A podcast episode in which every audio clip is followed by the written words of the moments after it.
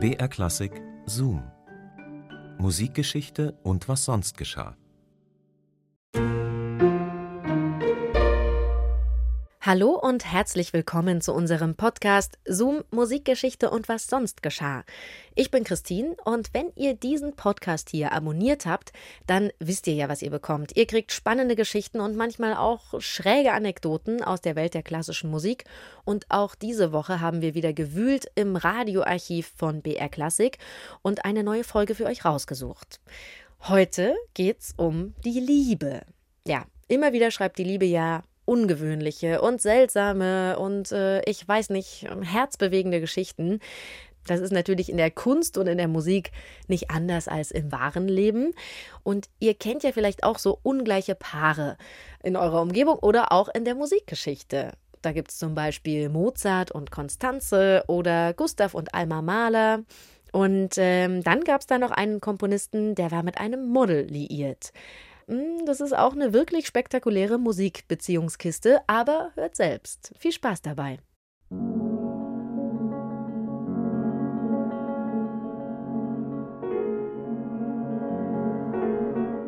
Wo die Liebe hinfällt.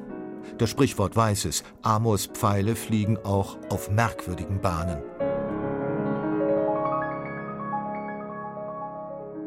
Dick und dünn, alt und jung, hübsch und hässlich, einfältig und hochintelligent.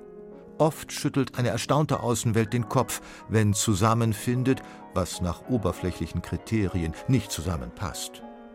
Der Musiker und das Mannequin. Wenn uns ein Komponist emotional besonders berührt, ist das nur Technik? Oder gelingt es ihm, weil er in seinen Partituren umsetzt, was er tief im Inneren empfindet? Im Fall von Claude Debussy ist diese Überlegung durchaus berechtigt, denn das chaotische Beziehungsleben des Franzosen hätte jedem sentimentalen Fin de siècle Drama zur Ehre gereicht. Viel Tristan und etwas Schnitzlers Reigen, Triebhaftigkeit und Verdrängung, lodernde Gefühle und Seelenschmerzen, das alles garniert mit Blutvergießen. Sigmund Freud hätte seinen Spaß daran gehabt, Monsieur Debussy auf seine Couch zu legen.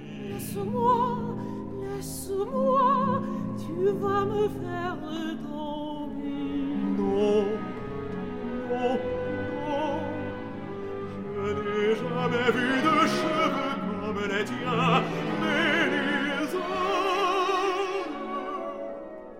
Claude Debussy und Lili Texier lernen sich im Frühjahr 1899 kennen. Angeblich in der Straßenbahn. Er leidet an den langjährigen Entstehungsqualen von Peleas Emelisande. Sie arbeitet als Model in einem der Luxuskaufhäuser der Pariser Operngegend. Und so sind es besonders Mademoiselles körperliche Reize, die dem sensiblen Tonkünstler sofort ins Auge stechen.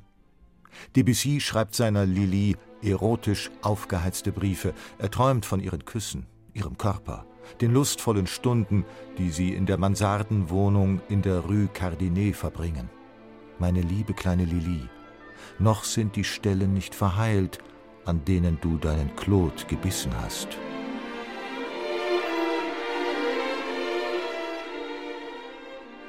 Claude Debussy und Lili Texier. Das ist vor allem das, was wir heute eine heiße Bettgeschichte nennen. Denn außerhalb des Schlafzimmers ist das Liebespaar ein merkwürdiges Gespann.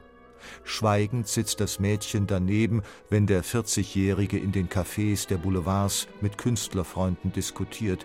Und viele dieser Freunde werden sich später nicht daran erinnern können, von Debussys attraktiver Begleiterin jemals ein einziges Wort gehört zu haben.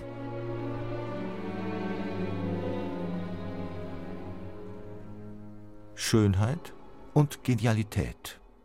Solange Sex das einzige Bindemittel ist, gehen solche Beziehungen meist nicht lange gut. Im Herbst 1899 geben sich Claude und Lili vor dem Standesbeamten des 17. Arrondissements das Ja-Wort. Ihre Ehe ist jedoch alles andere als eine legalisierte Fortsetzung ekstatischer Gefühle, denn der Impressionist durchlebt eine schwierige Zeit.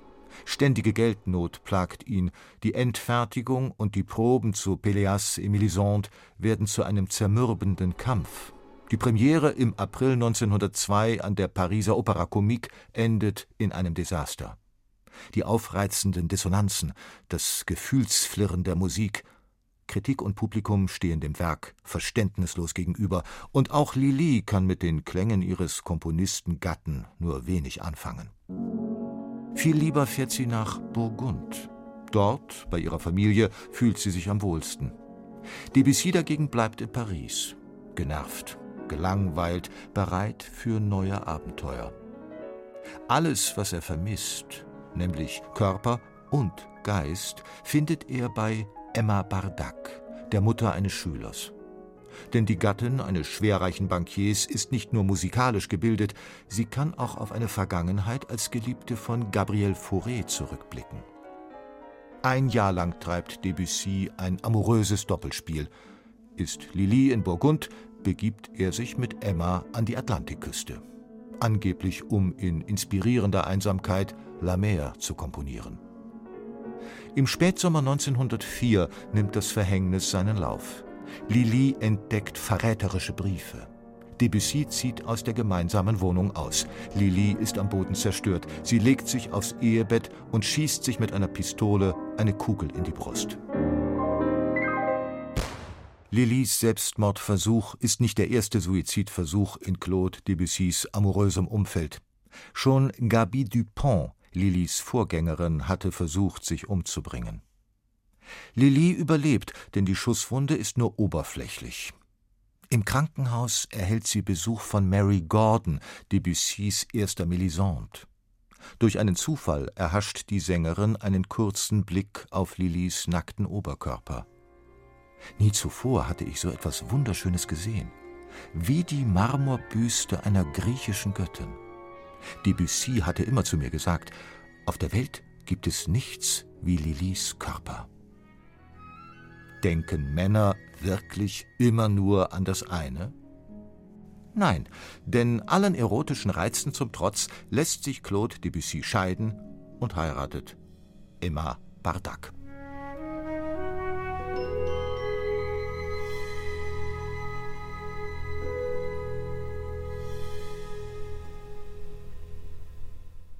Der Musiker und das Mannequin Claude Debussy und Lily Texier. In diese Geschichte hat sich Markus Vanhöfer für uns hineingezoomt. Zoom, Musikgeschichte und was sonst geschah, gibt's immer samstags neu in der ARD-Audiothek und überall, wo es Podcasts gibt. Und hey, schließt doch einfach ein Abo ab, wenn ihr das noch nicht gemacht habt. Und nächste Woche geht's dann um einen Komponisten, der es aber nicht so richtig zur Berühmtheit geschafft hat, denn er ist sehr früh verstorben im Ersten Weltkrieg. Sein Name ist Alberic Magnard. Alle Menschen müssen sterben. Komponisten machen da keine Ausnahme. Und für gewöhnlich tun sie das wie andere Menschen auch, daheim in ihren Betten. Einige wenige aber nicht. Enrique Granados etwa, dessen Linienschiff im Ersten Weltkrieg auf der Rückreise von Amerika von einem Torpedo versenkt wurde. Oder Anton Webern. Den erschoss 1945 aus Versehen ein amerikanischer Besatzungssoldat, als er vor dem Haus eine Zigarette rauchte. Bei dem französischen Komponisten Alberic Magnard war das etwas anderes. Ein unbeteiligtes Zivilopfer jedenfalls ist dieser ungestüme Mann nicht, als er zu Tode kommt. Wir hören uns dann nächste Woche wieder. Bis dahin macht's gut. Eure Christine. BR Klassik präsentiert Kosmos Musik. Wie klang der Urknall? Macht Klavierspielen Intelligenz? Und warum mag ich eigentlich lieber Rockmusik als Jazz? Hallo, ich bin Susanna Randall. Ich bin Astrophysikerin und trainiere als Astronautin. Ich hoffe, dass bald mein großer Traum in Erfüllung geht, einmal auf die internationale Raumstation ISS zu fliegen. Und ich liebe Musik. Wenn ich nicht gerade im Astronautentraining stecke, dann spiele ich gern Klavier und singe im Chor. Wenn ihr auch neugierig seid und mehr wissen wollt über das Phänomen Musik, dann seid ihr bei diesem Podcast genau richtig. Kosmos Musik, der Wissenspodcast von BR Klassik. Erhältlich in der ARD Audiothek und überall, wo es Podcasts gibt.